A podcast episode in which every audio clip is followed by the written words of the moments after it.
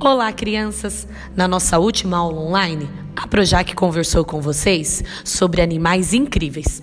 Falei da baleia que pode ter um coração do tamanho de um carro, daquela flor que pode viver apenas algumas horas, mas ela pode pesar até 10 quilos, e o bicho preguiça, que é o animal mais lento do mundo. Agora é a sua vez.